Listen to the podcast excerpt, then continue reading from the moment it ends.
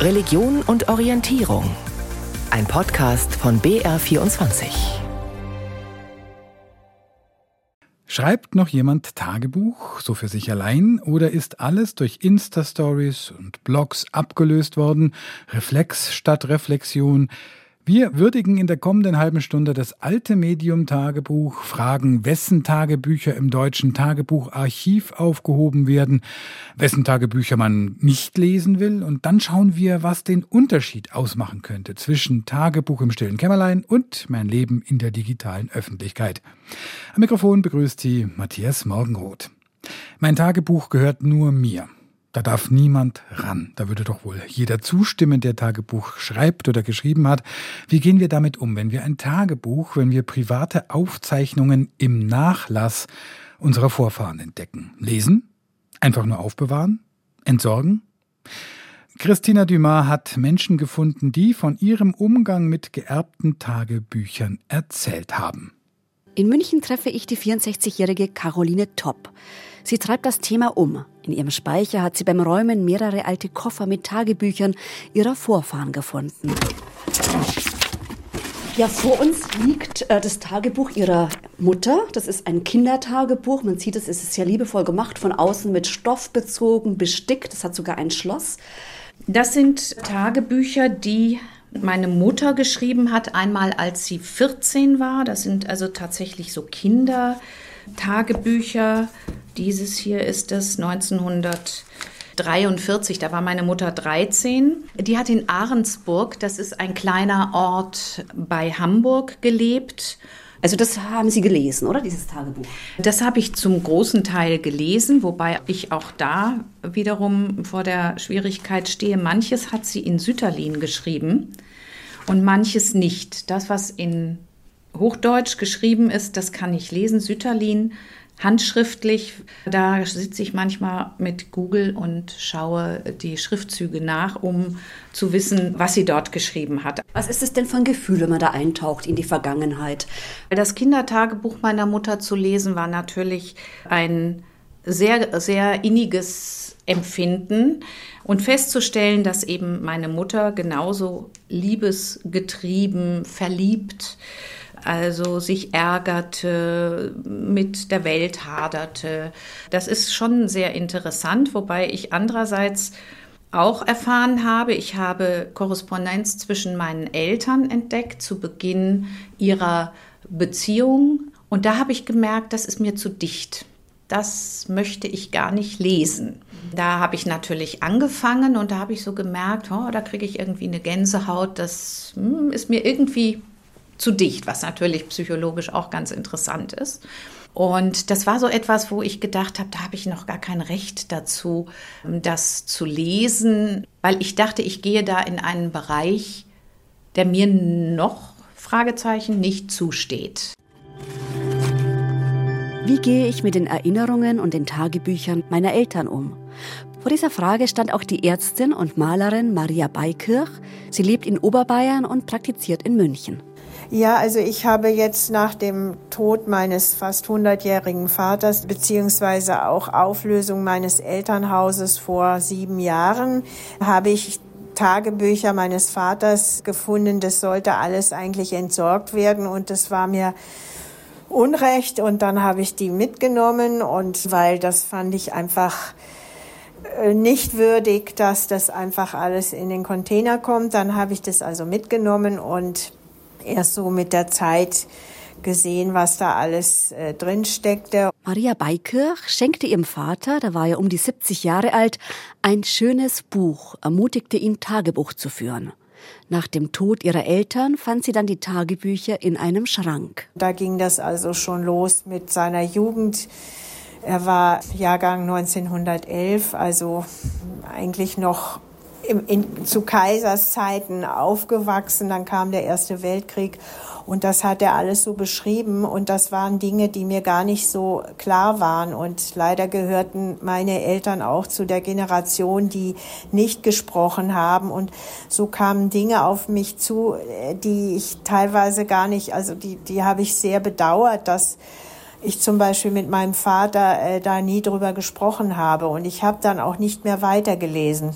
Maria Beikirch hat die Tagebücher dann länger zur Seite gelegt, sie nicht in den Altpapiercontainer geschmissen, dafür einen künstlerischen Weg gefunden, mit den Erinnerungen umzugehen. So habe ich das auch mit manchen Briefen meiner Tante gemacht, die hat auch sehr viel aufgeschrieben und habe diese handschriftlichen Aufzeichnungen als Grundlage meiner Bilder äh, genommen. Also ich habe die Briefausschnitte habe ich äh, als praktisch auf die Leinwand aufgetragen und übermalt. Und ich habe so das Gefühl, das ist ein gutes, eine, für mich eine gute Grundlage und die Eintragungen oder auch die Briefausschnitte haben Bedeutung, obwohl sie nicht offenbart werden.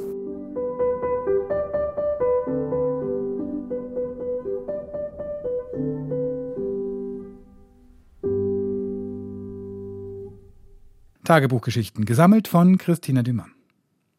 Wer Tagebücher findet, mit denen er oder sie besser nichts zu tun haben will, der könnte sie auch der Wissenschaft vermachen, dem deutschen Tagebucharchiv. Das hat seinen Sitz in Emmendingen in Baden-Württemberg.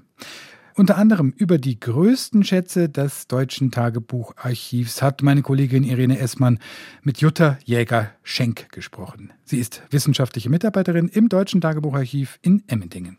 Welchen Wert für die Forschung, für die Geschichtsschreibung hat es, wenn Menschen die Tagebücher, entweder ihre eigenen oder die ihrer Vorfahren, ihnen anvertrauen? Was passiert damit? Was kann daraus entstehen?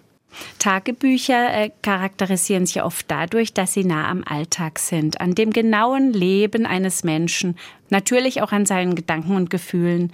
Das heißt, aus Tagebüchern ganz privater, unbekannter Menschen, die das Tagebucharchiv ja sammelt, können Aufschlüsse zum Alltagsleben gewonnen werden. Ganz alltägliche Dinge wie Wetterbeobachtung, Befinden, Essen, Einkaufen, Nahrung, Beziehungen diese Dinge, das ist etwas, was man aus der großen Geschichtsschreibung oft nicht herauslesen kann aus Gesetzestexten oder Verordnungen oder Regierungserklärungen und Herrschaftsurkunden. Ähm, das ist ein hoher Wert. Man muss es natürlich sorgfältig einordnen. Wer hat es geschrieben, unter welchen Umständen und so weiter. Es ist die Materialität auch ein hoher Wert also die Erkenntnisse dazu, in welche Hefte wurde geschrieben, sei es im Krieg, sei es Handwerksgesellen auf der Walz, sei es wenn Dienstmädchen oder ähm, an, ähm, damals also Gouvernanten geschrieben haben, die Art der Schrift, also ob Bleistift oder Tinte und so weiter. Das Ganze ist natürlich interessant für die Forschung. Und ja, es sind eben diese nicht ähm, ganz berühmten Persönlichkeiten. Also diese Tagebücher komplettieren auch ein Geschichtsbild, gerade wenn sonst vielleicht auch, sagen wir mal, in früheren Zeiten ja auch nur vielleicht Geschichtsschreibung auf der Grundlage von Adel, Politik äh, betrieben wurde, aber nicht aus Sicht der einfacheren Leute? So ist es. Es sind die einfacheren Menschen, wobei man sagen muss, dass das Tagebucharchiv auch sehr viele Lebenswerke, ähm, Lebensaufzeichnungen ähm, von Pfarrern, Lehrern und Lehrerinnen hat. Also doch auch vom Bürgertum und Menschen, die der Sprache schon gut mächtig waren und gern geschrieben haben, ist gerade auch der Krieg. Also hat Quellen hervorgebracht, die Kriegstagebücher, wo Männer aller Art oder auch Frauen, Lazarettschwestern und Hilfspersonal geschrieben haben, die sonst nicht Tagebuch geführt haben. Also ganz normale Menschen haben plötzlich Tagebuch geführt oder auch die wandernden Handwerksgesellen oder die Haus- und Hofbücher auf, auf Bauernhöfen. Also wir haben doch auch von gelegentlich von Arbeiterinnen und Arbeitern und ähm, Dienstmädchen und ebenso Hauslehrerinnen beispielsweise auch Tagebücher. Musste denn aufgrund von Schätzen, die Sie in Ihrem Archiv haben, die Geschichtsschreibung schon an der einen oder anderen Stelle geändert werden? Fällt Ihnen da vielleicht ein Beispiel ein? Also wir hatten schon durchaus die Äußerung, dass auch Militärhistoriker gesagt haben, das habe ich jetzt so noch nie gelesen. Das habe ich so noch nirgends entdeckt. Es war im Kontext des Zweiten Weltkriegs in Kriegstagebüchern. Oder wir hatten eine längeren Forschungsaufenthalt eines Forschers, der für Yad Vashem in Jerusalem geforscht hat, der sich bewusst die Kriegstagebücher der Soldaten vorgenommen hat, nicht jüdische Zeitzeugnisse und eben dann genau untersucht hat, wo ist auch nur die kleinste Bemerkung zur Judenverfolgung, zu Antisemitismus nachzuvollziehen und ist dann auch auf Aussagen gestoßen, die er so noch nicht gelesen hatte. Das ist durchaus schon bei uns verzeichnet worden. Was sind denn sonst vielleicht noch so besondere Schätze, von denen Sie erzählen können, was Sie da im Tagebucharchiv beherbergen? Große Namen vielleicht und äh, deren Aufzeichnungen? Große Namen hat das Deutsche Tagebucharchiv nicht zu bieten. Höchstens im Schatten großer Namen schreiben die unbekannten Schreibenden, denn das ist unser Anliegen, diesen eine Stimme zu verleihen. Und jeder hat das Recht, gehört zu werden. Aber natürlich hat, hat das Deutsche Tagebucharchiv sehr interessante Dokumente in einer großen Breite und Tiefe von Kindern, so acht Jahre alt, bis ins Alter von Menschen. Das älteste ist von einem Feldprediger und Pfarrer aus von 1760 zum Beispiel. Und das jüngste aber dann aus dem letzten Jahr von einer nach Mexiko ausgewanderten Deutschen, die zum Beispiel auch über die Corona-Pandemie geschrieben hat und ganz aktuelle Dinge. Oder es gibt auf Zigarettenpapier und Verbandsmaterial verzweifelt Niedergeschriebenes aus der Kriegsgefangenschaft. Hauptsache, man hatte etwas zu schreiben. Es gibt in Geheimschrift oder in Steno. Es gibt von einer Kugel getroffenes, ähm, ein Dokument aus dem Zweiten Weltkrieg, ein kleines Tagebuch, was anscheinend seinem Schreiber das Leben gerettet hat, weil es in der Brusttasche steckte. Oder das Tagebuch eines jüdischen Jungen, dem die Flucht mit den Eltern noch in die USA gelungen ist, vom Kaiserstuhl, der aber sehr eindrücklich den zunehmenden Antisemitismus in Freiburg geschildert hat. Also das Tagebucharchiv hat große Schätze, auch unter Gebälk in einem Stall verstecktes oder auf einem Dachboden entdecktes. Sagt Jutta Jägerschenk vom Deutschen Tagebucharchiv. Im Archiv liegen sie noch, die Tagebücher. Werden sie auch noch geschrieben? Oder haben Instagram, TikTok, Be Real oder andere Apps das analoge Tagebuch im schönen bunten Einband abgelöst? Das fragt Katharina Zecker. Ein strahlender Wintersonntag in der Münchner Innenstadt. Zwischen den Säulen an der Westseite des Königsplatzes posiert eine junge Frau. Lange dunkle Haare, graue Jeans, cremeweiße Jacke. Michelle Polzmacher lächelt, dreht sich zur Seite, schiebt die Sonnenbrille hoch. Und ihre Mutter fotografiert sie dabei. Mit Brille, ohne Brille. Okay, zeig mal. Müssen wir gucken, ob das so passt? Ja. Oder passt vom Licht. Ja. Ich sehe nur ein bisschen aus wie die Säule von der Farbe. Michelle Polzmacher ist Fashion-Bloggerin auf Instagram, stellt aber auch bei YouTube und TikTok fast täglich sogenannten Content ein. Wenn wir heimkommen, dann gehe ich halt die ganzen Videos und die Fotos durch, sortiere aus, was mir nicht so gut gefällt. Dann schneide ich die Videos zusammen verändert zum Beispiel die Helligkeit oder je nachdem, wie es halt gerade auch vom Licht gepasst hat. Und dann poste ich halt eins der Videos oder Bilder, die ich an dem Tag gemacht habe. Seit ungefähr zwei Jahren teilt die 22-jährige Modestudentin im Internet Fotos von sich selbst in wechselnden Outfits. Erzählt dort aber auch aus ihrem Leben, zeigt sich beim Lernen, in ihrem Bett oder beim Geburtstagsbrunch mit der Familie. Sie berichtet von Mode-Events und der Trennung von ihrem Freund ist fröhlich auf Harry Styles Konzerten, aber auch traurig oder gestresst zu sehen. Wieso sie das tut? Mir gefällt daran so gut, dass es wirklich wie so ein digitales Tagebuch für mich ist, auf das ich zurückblicken kann, aber auch einfach um zu inspirieren. Ich teile gerne meine Freude für Mode, also das ist wirklich das, was ich lebe. Ich studiere das auch und wenn ich jetzt zum Beispiel auf die Videos von letzten Jahr zurückblicke, wo man eben sehen konnte, dass ich geweint habe, und dann bin ich jetzt so an dem Punkt, dann sehe ich auch die Entwicklung von mir selber. Also beides, um den Leuten zu zeigen, was bei mir los ist, aber auch für mich einfach als Erinnerung. Deswegen ja wie so ein digitales Tagebuch eigentlich. Auch Rebecca Paas hat einen Instagram-Account, auf dem sie gelegentlich ein Foto oder einen kurzen Text postet. Ein Tagebuch aber ist die soziale Plattform für sie nicht. Die 41-jährige Kulturmanagerin aus dem nordrhein-westfälischen Düren führt ein analoges Tagebuch. Das ist, wie sich das für ein klassisches Tagebuch gehört, eigentlich nicht öffentlich. Für uns macht Rebecca Paas aber eine Ausnahme. Montag. Noch vier Wochen in meiner derzeitigen Arbeitsstelle. Und erst drei Wochen sind seit dem Urlaub vergangen. Ich bin schon wieder so erschöpft. Ich könnte schon wieder eine Woche auf dieser Insel verbringen. Die letzten drei Wochen war aber auch wirklich viel los. Meine Güte. Und mir fällt es schwer, hier auf dem Papier mit meinen Gedanken zu bleiben. Still muss es sein und auch ein Kaffee gehört dazu. Wenn Rebecca Paas sich gleich nach dem Aufstehen, jetzt im Winter ist es da meist noch dunkel, ans Schreiben setzt. Dazu inspiriert hat sie vor drei Jahren das Buch Der Weg des Künstlers von Julia Cameron. Drei Seiten lang, ohne nachzudenken, ohne zu urteilen, einfach rauszuschreiben, was im Kopf ist, ohne dass es eine Form haben muss, sondern das Einzige ist, man muss schreiben jeden Morgen. Als erstes am besten, ja, dass man so den Weg zu sich selber findet. Das ist so ein bisschen diese Aufgabenstellung. Dieses morgendliche Schreiben sei für sie längst unverhandelbar, erzählt die Leiterin eines Kulturzentrums. Falls sie es doch mal ausfallen lasse, fehle ihr das sofort. Ich merke mittlerweile oder habe das relativ schnell gemerkt, dass es wirklich wie so ein inneres Aufräumen oder ich habe mal gelesen, Seelenzähneputzen ist, dass ich schnell merke, also dass ich wirklich nach zwei, spätestens drei Tagen merke, also ich habe eine Unruhe und eine Unaufgeräumtheit in mir, die ich dann wirklich nur durch das Schreiben wieder auflösen kann. Das Tagebuchschreiben hat für die 41-Jährige viel mit aktuelles Trendwort Selfcare zu tun sich ganz am Beginn des Tages diese Zeit für sich selbst einzuräumen, um erstmal einzuchecken, wo steht man eigentlich gerade, wie geht's mir eigentlich und dann sehr schnell eben zu merken, die Gedanken rasen schon wieder zur Arbeit, zu den To-Do-Listen, zu dem, was alles erledigt werden muss.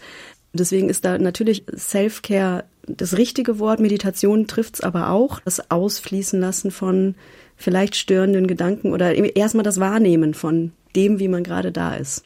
Zentral für sie dabei der geschützte Raum, das Wissen, mit sich allein zu sein, ohne den Blick von außen. Dass man nicht groß überlegt, was schreibe ich oder für wen oder wie, welche Form muss es haben, sondern es geht wirklich um diese, ja, um diese Nichtbewertung dessen, was man gerade denkt und schreibt. Bewertet werden, meist mit einem Herzchen. Das gehört bei Michelle Polzmachers Postings unbedingt dazu. Mehr als 8000 Follower hat sie bei Instagram. Und doch, sagt sie, sei es auch für sie Self-Care, wenn sie im Internet ihren Alltag zeigt. Weil es mir halt voll viel Spaß macht und ich auch total Freude daran habe. Und immer wenn ich was poste, dann nehme ich mir da aktiv Zeit eigentlich für mich. Also ich gehe gerne durch Instagram und schaue mir Sachen an, die mich inspirieren und lade dann meine Postings hoch und schreibe mit den Leuten. Also es ist schon Self-Care, aber in einem anderen Sinne. Die 22-Jährige versteht unter dem, was ihr gut tut, offensichtlich etwas anderes als zum Beispiel ältere Generationen. Sie trennt nicht so sehr zwischen realem und virtuellem, aber auch nicht so deutlich zwischen privatem und öffentlichem Raum. Die Insta-Story, Social Media als Self-Care-Instrument. Passt das zusammen? Daniel Del Acquia ist Digitaltrainer. Er arbeitet an Schulen, um Kinder und Jugendliche auf die Gefahren im Netz hinzuweisen. Wir haben ihm ein paar Fragen gestellt zum digitalen Tagebuch. Beim Tagebuchschreiben geht es um das Festhalten, das Reflektieren, das äh, nochmal durchleben und damit Verarbeiten der eigenen Gedanken und Erlebnisse. Das ist eine ganz private Sache normalerweise. Also die Leute, die Tagebuch schreiben, wollen ihre Sachen mit sich selber ausmachen. Und da ist Instagram natürlich das komplette Gegenteil davon, weil ich gebe zwar auch etwas über mein Leben preis und es gibt manche Leute, da kannst du das fast als Tagebuch sehen, einfach insofern, dass jeder Tag direkt auf den sozialen Medien nachvollziehbar ist. Aber sie stellen sich natürlich komplett nackt in Anführungsstrichen ins äh, Scheinwerferlicht und teilen ihren Alltag und ihr Leben mit der gesamten äh, Menschheit oder mit jedem, der es sehen will. Und das ist meiner Ansicht nach nicht das Ziel eines Tagebuchs.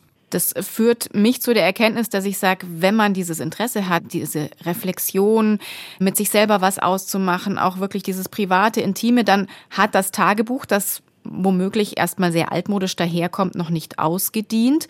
Überhaupt nicht. Gleichzeitig aber die Frage, was sagen Sie denn den jungen Frauen, ist auch mein Eindruck, sind hauptsächlich diejenigen, die da sehr aktiv sind. Was sagen Sie denen denn, wenn die das so als eine Art Tagebuchersatz womöglich sehen? Wo bestehen da vielleicht auch Gefahren?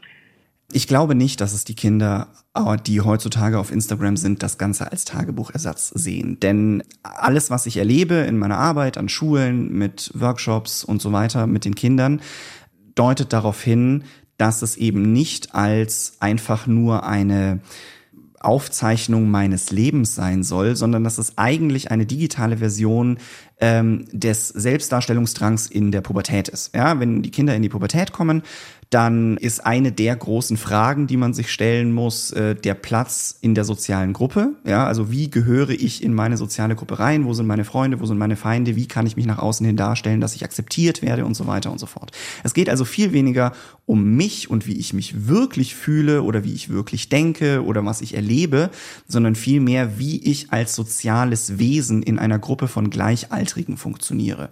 Und das ist ein ganz anderer Ansatz sozusagen. Und den verfolgen die Kinder oder eine Antwort auf diese Frage wollen sie unterbewusst haben, wenn sie sich auf sozialen Medien präsentieren.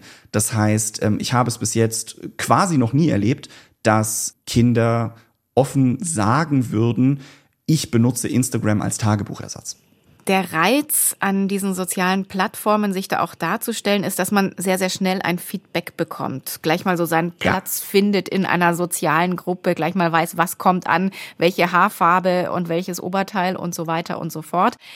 Was steckt denn da eigentlich für ein Menschenbild dahinter, beziehungsweise welche Gefahren sehen Sie auch da, wie sich unser Menschenbild, wenn wir uns nur noch so darstellen und nur noch auf diese Art und Weise kommunizieren und unseren Platz in der Gesellschaft, in der Gemeinschaft finden, wie wir uns dann eigentlich entwickeln. Wenn ich auf Instagram gehe, kann ich einfach an der Menge der Likes, ja, an der Herzchen, die hinter solchen Posts äh, hinterlassen werden, kann ich ablesen, wie beliebt ich bin, wie gut das gerade angekommen ist. Das Feedback wird viel greifbarer. Aber das macht es auch schwerer, weil das einzige Feedback, was ich bekomme, ist von den anderen. Die sprechen mir meinen sozialen Wert zu. Und das ist natürlich auch ein absoluter Fehlschluss. Ein Mensch hat einen inhärenten Wert, äh, den ihn auch keiner nehmen kann. Das ist aber etwas, was die Kinder über Instagram nicht lernen. Die Kinder lernen über Instagram, alle anderen dürfen bestimmen, was ich wert bin und ich selber habe dazu nicht viel zu sagen. Das ist natürlich auch problematisch. Heißt es dann äh, Finger weg von Instagram oder den sozialen Medien? Ähm, soziale Medien sind äh, wie alle Werkzeuge wie alle ähm, Möglichkeiten, die wir heutzutage haben, nicht nur übers Internet, sondern alle Erlebnisse, die wir machen, erstmal äh, moralisch weder gut noch schlecht. Es kommt immer darauf an, wie man sie verwendet. Und natürlich haben solche Elemente ähm, Gefahren und wir müssen uns immer über die potenziellen Gefahren solcher äh, Plattformen, solcher Werkzeuge etc. bewusst sein, weil nur dann können wir wirklich kompetent damit umgehen. Aber wenn wir das können, wenn wir die Gefahren kennen, wenn wir die Sachen, die wir auf Instagram sehen, auf Instagram teilen etc. in den richtigen Kontext setzen können und unter den richtigen Voraussetzungen, dann steht eigentlich auch nichts dagegen, die Vorteile der Plattformen zu nutzen. Sagt Digitaltrainer Daniel Del Acquia Irene Essmann hat das Interview geführt. Und das war Religion und Orientierung auf BR24. Gibt es auch zum Abonnieren in der ARD Audiothek. Am Mikrofon war Matthias Morgenroth. Und hier geht's jetzt weiter mit den Nachrichten.